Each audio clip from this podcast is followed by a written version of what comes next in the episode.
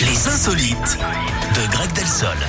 On vous écoute, Greg. On part aux États-Unis, Eric, avec ce conseil toujours très utile. Ne léchez pas les crapauds hallucinogènes.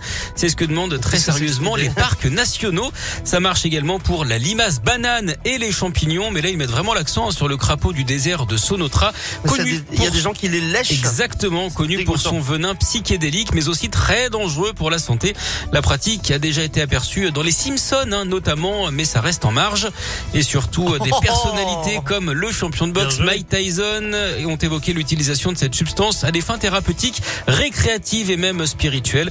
Alors, les autorités américaines ne font que reprendre un message déjà diffusé par Angèle il n'y a pas si longtemps. Et oui, rappelez-vous, Eric, elle nous le disait à l'époque, balance ton quoi.